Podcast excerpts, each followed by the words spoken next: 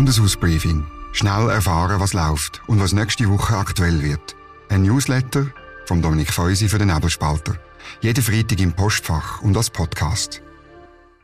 Willkommen zum Bundeshausbriefing Nummer 10 vom Nebelspalter. Heute geht es um Eigenmietwert, Übergewinnsteuer, Oligarchengelder und Geschlechtsidentitäten. Schön sind Sie dabei. Ich bin Dominik Feusi von nebelspalter.ch. Abonnieren Sie den Podcast, lassen Sie eine Bewertung da oder schicken Sie mir ein Feedback auf dominik.feusi.nebelspalter.ch. Das würde mich freuen. Und wenn Sie nebelspalter.ch abonnieren wollen, dann finden Sie unten ein Sonderangebot.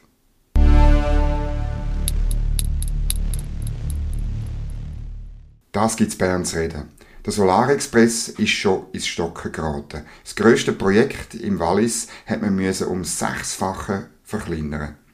Statt 900.000 Solarpanel auf 5,6 Quadratkilometer sollen jetzt noch 100.000 auf 1 Quadratkilometer verbaut werden.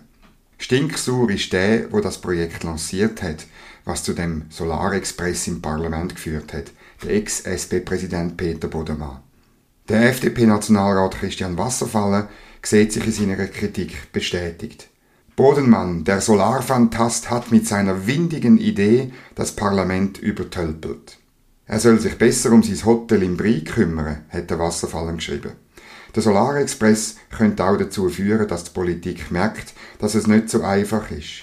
Erste Produktionszahlen aus Graubünden zeigen nämlich, dass nicht so viel produziert wird, wie man gehofft hat.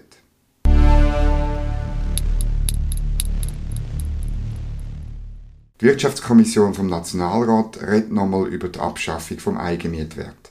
Heute müssen Häuslebesitzer bei den Steuern ein fiktives Einkommen angeben, können dafür aber Abzüge machen. Das soll beides wegfallen. Mitte links hat die Vorlage im letzten Herbst an die Kommission zurückgewiesen, weil die SP und die Grüne ganz dagegen sind und auch die Kantone Mühe haben mit den möglichen Steuerausfällen.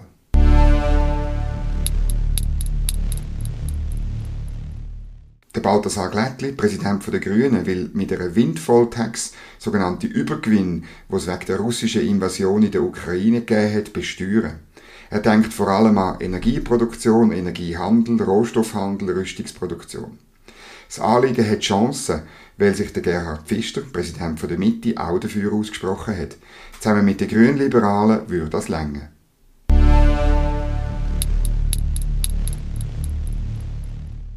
Gehen wir zum Ständerat. Dem seine Gesundheitskommission redet über die Löhne bei der Krankenkasse. Geschäftsleitungsmitglieder sollen nicht mehr als 250.000 Franken, Verwaltungsräte nicht mehr als 50.000 Franken im Jahr verdienen dürfen. Das hat der Nationalrat so gefordert. Im Ständerat ist man skeptisch, weil die Kasse ja auch noch private Versicherungen anbietet und die Regelung einfach umgangen werden kann. Es schmeckt ein bisschen nach Symbolpolitik im Wahljahr.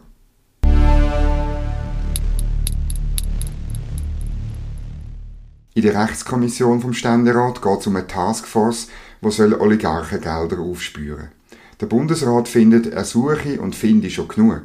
Auch da ist ein bisschen Symbolpolitik dahinter, aber auch ziemlich Druck aus dem Ausland.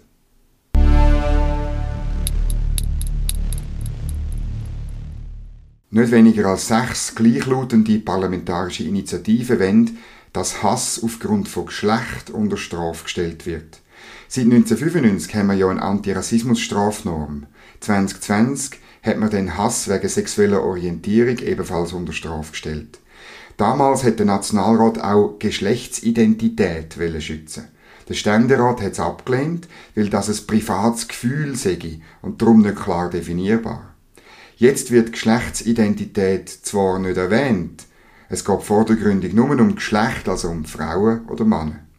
Man will offensichtlich schlafende Hunde nicht wecken. Aber das gibt, da bin ich fast sicher, die nächste Diskussion über Transidentitäten. Im Nationalrat hat man vor allem über Männersaunas diskutiert.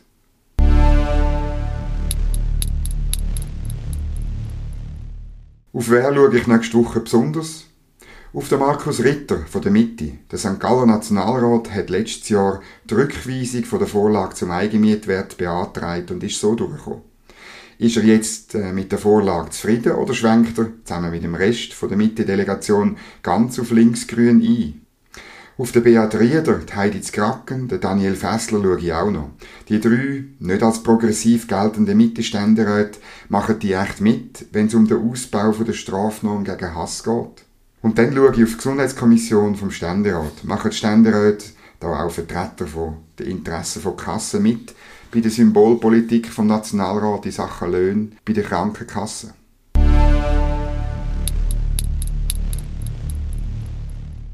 Was sonst noch läuft. Ebenfalls in der Rechtskommission vom Ständerat geht es um einen Fachbeirat für die Auswahlverfahren der Gerichtskommission. Der Vorstoß ist das Eingeständnis vom Parlament, dass es heute bei der Auswahl von Richtern für das Bundesstrafgericht, das Bundesverwaltungsgericht und das Bundesgericht weniger um fachliche Eignung, sondern ums richtige Parteibuch geht.